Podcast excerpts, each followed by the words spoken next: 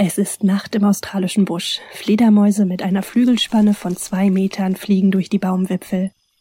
Die deutschen Stars und Sternchen schlafen auf ihren Pritschen und träumen von ekligen Dschungelprüfungen mit Madenmilchshakes und gekochtem Kamelpenis. Da hallen Schreie durch die kalte Nacht und wecken einen der Teilnehmer auf. And I remember one young German boy, uh, quite young, um, young teenager, um, good singer, good musician. And um, he was woken up in bed and he heard screaming. And he what, what's what's that noise he's saying on camera? And he looked under his bed and there was a three meter long python coiled up around a rat. And the rat was dying and screaming and the snake was of course constricting. And uh, once the rat was killed the snake just swallowed him. And this young um, german boy watched it and uh, he was shaking for quite a while, but he realized he wasn't in any danger. But um, that was a real sort of uh, moment in nature. Ja, Natur pur gibt's laut Dr. Bob also im australischen Dschungelcamp und er muss es ja wissen, denn der Dschungelliebling steht den deutschen Promis in der RTL-Show Ich bin ein Star, holt mich hier raus schon seit über einem Jahrzehnt zur Seite. Er hält Händchen, erklärt und befreit die Promis von Krichtchen und ist eigentlich immer gut gelaunt, so wie bei unserem Interview. Hello, I'm Dr. Bob from Ich bin ein Star, mich hier raus, calling you from Australia on Detector FM. Aber wer ist eigentlich dieser Dr. Bob? Wie ist er zu dem Job beim Dschungelcamp gekommen? Und welche kuriosen Geschichten kann er uns aus der Show berichten? In dieser Folge von Abenteuer Australien wollen wir ein bisschen hinter die Kulissen schauen und ihr erfahrt Dinge über Dr. Bob, ja, die ihr vermutlich noch nicht gewusst habt. Und was der Film Matrix, das Phantom der Oper und die Leidenschaft für Make-up Special Effects damit zu tun haben, das hört ihr jetzt.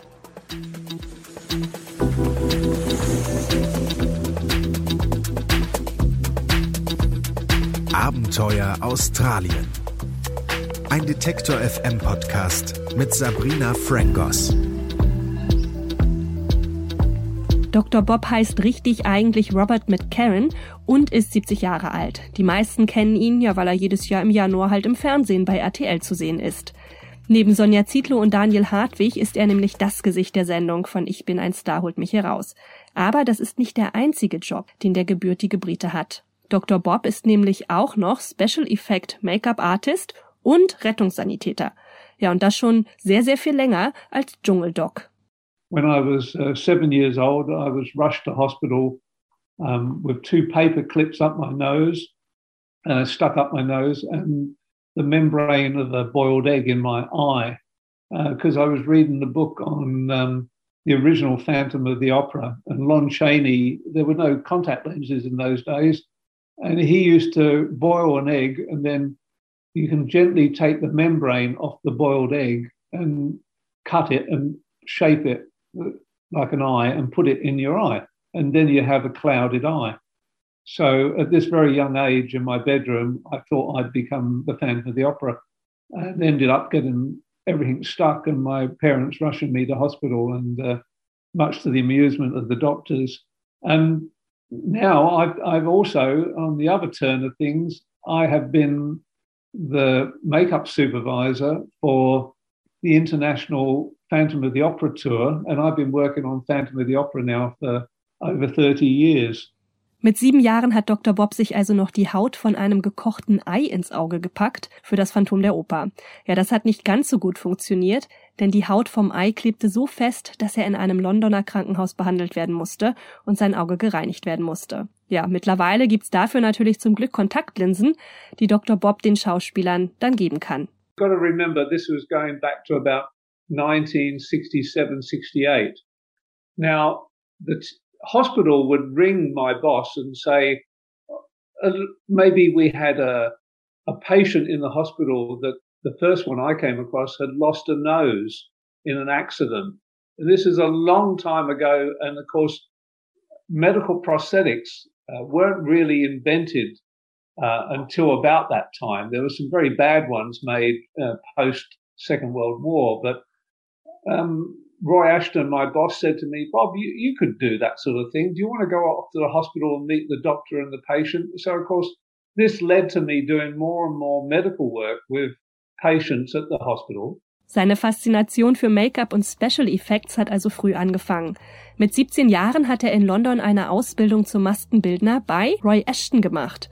Und damit hat er sich ja wirklich einen richtig, richtig guten Lehrmeister ausgesucht.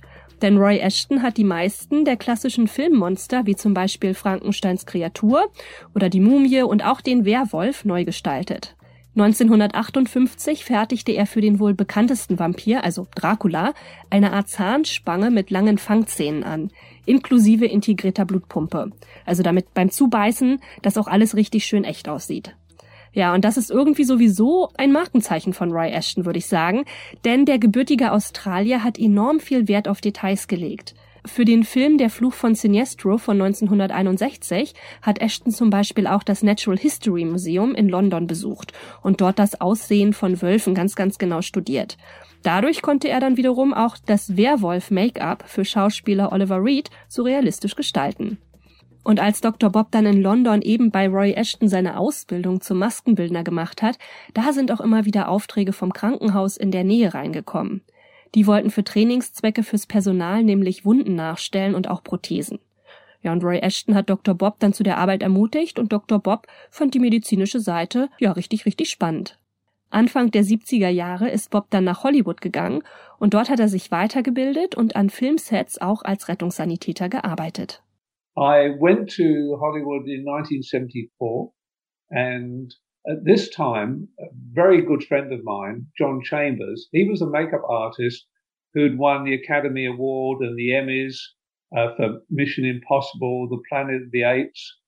And he was a really interesting person that he started his career in the Navy. Now, he was a medical technician and became a makeup artist. I was the makeup artist becoming the medical side of things. John introduced me to a course in Los Angeles, and it was a brand new course uh, in paramedicine. And um, my whole life has traveled along performing special effects makeup uh, on many, many films. And then when I'm not doing my makeup, um, after I graduated from four different universities and had various pre-hospital medical degrees. So I would work on film sets as the, the medic in charge. Mehrere Uni-Abschlüsse und Ausbildungen machen es Dr. Bob also möglich, die beiden Berufe so gut zu verknüpfen. Ja, und die haben ihn schon durch die ganze Welt geführt. Zum Beispiel auch nach Südamerika für einen französischen Film. Das war vor zehn Jahren. give you an example. I did a film once about 10 years ago in South America, in French Guiana. And uh, it was a French film. Richard Dreyfuss was the lead actor. So I was in charge of the makeup effects for this film. But on the weekend, I would work at the local hospital in, in the capital called uh, Cayenne. And uh, I would be taken on board a helicopter and we would fly out into the jungle and bring sick people back to the hospital. So I was doing two jobs. Um, one, one on the weekend um, for the love of medicine and one during the week for the love of makeup. Zwischen Make-up und Medizin lautet anscheinend Dr. Bobs Motto bei der Berufswahl.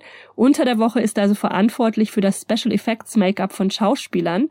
Ja, und am Wochenende ist er dann nochmal als Sanitäter im Hubschrauber unterwegs. Ganz schön straffes Programm. So it's been a crazy career and um, I love both sides of it. And that's the, that's the amazing thing. I often say to people um, when I find them injured, And I say to them, you, you, don't look too bad. And of course, I'm trying to say this to psychologically get them to relax. And I go, you know, I could make you look worse by a little bit of makeup under the eyes. And they, they look at me and laugh, having no idea really what I'm talking about, but I know what I'm talking about. Aber egal welchen Beruf Bob gerade ausübt, ein bisschen was von dem anderen fließt halt immer mit rein. Und genau das findet der ja auch so gut. Bei seiner Arbeit als Notfallmediziner versucht er zum Beispiel seine verletzten Patienten ja, mit ein bisschen Humor und Sprüchen zu Grusel-Make-up aufzumuntern.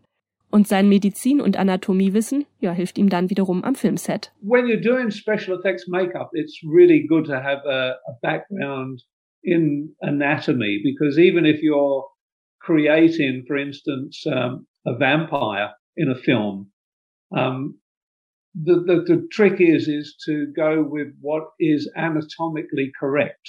So therefore, if you're going to do a set of teeth in a vampire. And you know, all the old films, they've got the big canines that we have, and the vampires are even bigger.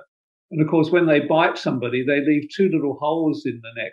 And of course, that's totally anatomically impossible because we've got more than two teeth in our mouth. So when you bite somebody as a vampire, you're going to leave a complete impression of your full set of teeth. So I have fun with directors and producers, and uh, hopefully they have a bit of fun with me. Und die Arbeit am Filmset ist es dann auch gewesen, die Dr. Bob zum Dschungelcamp geführt hat. Aber erstmal zu der englischen Version, die da heißt I'm a Celebrity, Get Me Out of Here. 21, 22 years ago, I was uh, working on the film The Matrix with Keanu Reeves, and I did all the makeup effects for The Matrix. And uh, at the end of the film, a company from England contacted me and said, We're going to do a new reality show called I'm a Celebrity, Get Me Out of Here. And they said, We hear you're uh, you know, a good medic and uh, we'd like to hire you. So I did the very first um, show, um, number one for the English. So hat also die Karriere von Bob als Dschungeldoc begonnen. Bei den Briten war auch eigentlich gar nicht geplant, dass er vor der Kamera steht. Aber in der ersten Woche der Show verletzte sich ein Promi. Ja, Dr. Bob musste schnell mal helfen und die Produzenten fanden, dass er sich doch vor der Kamera ganz gut macht und auf dem Bildschirm ganz gut aussieht. Ja, und damit wurde Dr. Bob dann zur Konstanten in jeder Show.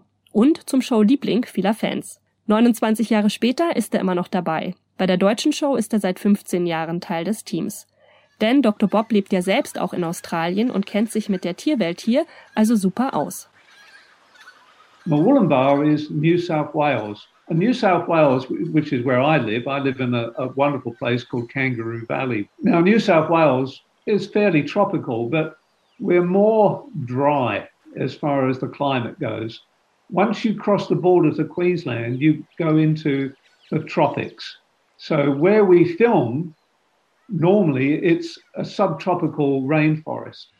Dr. Bob erklärt den deutschen Promis nach ihrer Ankunft für die TV-Show in Down Under erstmal, worauf sie im australischen Dschungel so gefasst sein müssen.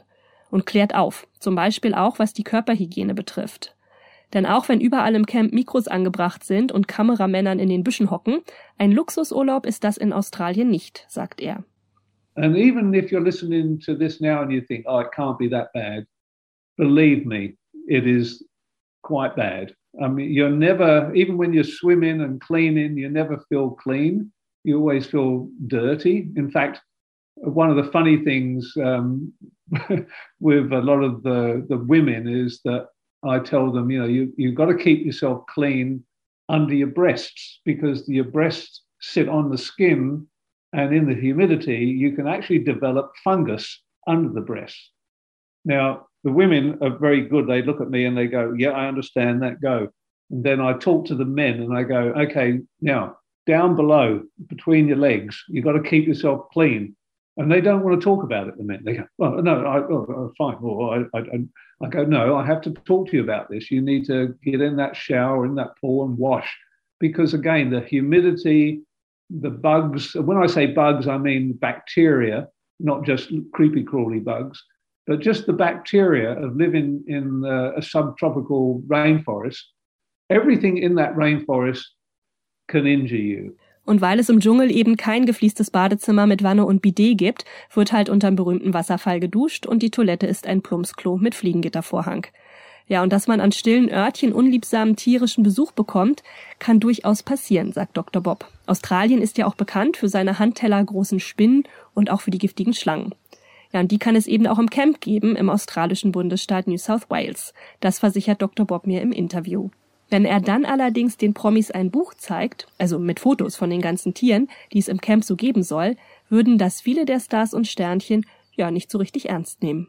Most of them sort of uh, burst into laughter or burst into tears, and I've had quite a few of them, and they go, Dr. Bob, tell me it's really not as bad as I think it's going to be. And of course, I tell them, no, you're safe. We're there. We're always going to be watching you and looking after you and watching you on camera. But these animals are there. And they say, no, surely you take them out. And I go, well, no. Aber es gibt natürlich auch unter den deutschen Celebrities einige, denen das mit der Natur und den vielen Tieren ja herzlich wenig ausmacht. Äh, ich habe in meinem ganzen Leben noch nie so viele Sterne auf einen Haufen gesehen. Das war wirklich ganz beeindruckend. Ähm, die Landschaft ist toll, der Dschungel ist toll. Ja, schlimme Erinnerungen insofern waren eigentlich, also für mich waren halt die hygienischen Umstände echt, ja, eine Herausforderung. Also, das Waschen oder Duschen da in diesem, in diesem See war jetzt nicht so toll. Die Toilette ist jetzt auch nicht so prickelnd gewesen. Das ist Michaela Schaffrath. Sie war 2008 im Dschungelcamp und wurde damals Zweite. In einem Interview hat sie damals sogar gesagt, dass sie sich auf die ganzen Prüfungen auch vorbereitet hat, und zwar auf einer Tierfarm, wo sie zum Beispiel Mehlwürmer gegessen hat. Ja, für einige ist der australische Dschungel also doch ein riesengroßes Abenteuer. Dr. Bob fällt da zum Beispiel auch noch Prince Damien ein. Ein Sänger und Tänzer, der 2016 die Staffel gewonnen hat. If somebody like Prince Damien, for instance, loves animals and keeps uh, uh, lizards. He couldn't wait to get in there and, and be part of the bush. He did, he wanted to know everything, all my knowledge. He just wanted it within the, the one hour I spent with him. Im Gespräch beharrt Dr. Bob darauf, dass im Camp viele Tiere auftauchen, darunter eben auch giftige. In diesem Fall, sagt er, muss er aber eingreifen. So it's at six o'clock in the morning. The celebrities are sort of waking up, and some of them are going to go to the shower. And I got to the shower and I saw the snake. I grabbed the snake. I just stepped out of the shower, and this is the, the, the waterfall that pours down. And a young female celebrity walked in and stood exactly where that snake was. That snake was what we call a rough scaled snake, and it's extremely venomous and quite aggressive. Dr. Bob unterwegs als Schlangenfänger im australischen Dschungel, damit die Promi-Damen nicht unter der Dusche gebissen werden. Ja, von solchen Geschichten hat der 70-Jährige viele zu erzählen. Er sagt, er hat schon Kakerlaken aus allen möglichen Körperöffnungen geholt, also wirklich aus allen, oder eine Babytarantel in einem Kandidatenohr gesehen und dann entfernt. Ja, die hatte sich dort wohl nach einer Dschungelprüfung festgesetzt. Tierische Begegnungen, davon gibt's im Dschungel und gerade bei der Trash-Show natürlich genug. Klar, essentieller Teil ist ja auch, dass die Kandidaten und Kandidatinnen so ziemlich alles essen müssen, was auf dem Teller landet. Die ein oder andere Prüfung, wo man mal einen Krokodilpenis essen musste, verfaulte gegorene Sojabohnen, ja, oder das ein oder andere eklige Zeug, das ist für mich das einzig Negative, was ich mit aus äh, der Zeit im Dschungelcamp nehme. Ansonsten kann ich nur positive Erfahrungen, Eindrücke und Erlebnisse mitnehmen. Das ist Ex-Schwimmer Thomas Rubrath. 2011 hat er im Dschungelcamp mitgemacht und es auf den dritten Platz geschafft. Zehn Jahre später findet er noch alles gut, außer eben diese Essensprüfungen. Ja, lebendige Insekten, Geschlechtsteile oder diverse Körperflüssigkeiten von Tieren. Hinter diesem Speiseplan steckt laut Dr. Bob aber eine Menge Arbeit. Also nicht nur für die Promis, die das alles herunterwürgen müssen, nein, auch für die Crew. Denn in den Anfängen der Show hat das Team natürlich ausgiebig recherchiert, was in Australien so alles essbar ist. Ja, und offenbar auch alles selbst verkostet. We would try every single thing. So everything that the celebrities eat, we have tried them. Um, but we only, I only tried them once. I, I don't make a point of doing it every year. Uh, even if it's new, I've sort of um, done my bit and don't need to uh, show any more fearless uh, Dr. Bob eating you know, strange animals. Dr. Bob als Vorkoster, klar schwierig nachzuweisen, ergibt aber durchaus Sinn, dass all das, was dort eben auch verspeist werden muss, mal getestet wurde. Ja, und da ist es irgendwie auch nicht so verwunderlich, dass Dr. Bob noch Stories von zweckentfremdeten Kuscheltieren auf Lager hat, die die Promis zum Schmuggeln von normalen Leckereien nutzen. We feel the teddy bear and then we feel the weight and, and then we find it's full of uh, M&M chocolates or something. And then we found one uh, young guy, Mark, in 2017, great guy, physically fit, very strong, always got those six pack on him. And he managed to smuggle in coffee, cheeky lad. Uh, he was great fun. I remember him well, and uh, we had a great time. And of course, he won. So it shows you you can be the, the naughty boy at the beginning and end up being the king at the end. Auch Obst wird versuchsweise eingeschmuggelt. Orangen, die mit Gin oder auch mit Wodka angereichert sind, hat Dr. Bob schon gefunden. Ja, seit 2004 gibt's die Sendung Ich bin ein Star, holt mich hier raus nun schon. Das sind 14 Staffeln mit deutschen Stars und Sternchen, die circa zwei Wochen im australischen Dschungel genächtigt haben und sich tagsüber dann den Dschungelprüfungen und diversen anderen Aufgaben stellen mussten. Dr. Bob ist seit dem Start der Show im deutschen Fernsehen dabei und er denkt auch nicht ans Aufhören, obwohl er schon 70 ist. Ja, auch in der kommenden Staffel ist er natürlich wieder am Start, obwohl die dann in Südafrika stattfinden wird. Also komplett anderes Land. Ein paar Ähnlichkeiten gibt's dann aber schon. Südafrika war ja vor vielen, vielen Millionen Jahren mit Australien verbunden. Und Kobras und Mambas gehören entfernt zur gleichen Schlangenfamilie wie die giftigen australischen Schlangen. Ja, und auch in der Show wird natürlich wieder vieles ähnlich, auch Dr. Bobs Aufgaben. Ja, und mit großer Wahrscheinlichkeit werden die Promis am Ende der Show dann wieder zu ihm sagen, Bob, that was the best thing I've ever done. I'm glad I did it. I would never ever do it again. And they all say the same thing. Damit verabschiede ich mich auch schon. And just for the record, Australien macht ja die Grenzen wieder auf, also auch für Internationalreisende. Ja, herkommen lohnt sich also. Von den Dschungelcamp-Geschichten sollte man sich da jedenfalls nicht abschrecken lassen. Wir hören uns in zwei Wochen wieder. Bis dahin, cheers guys, macht's gut.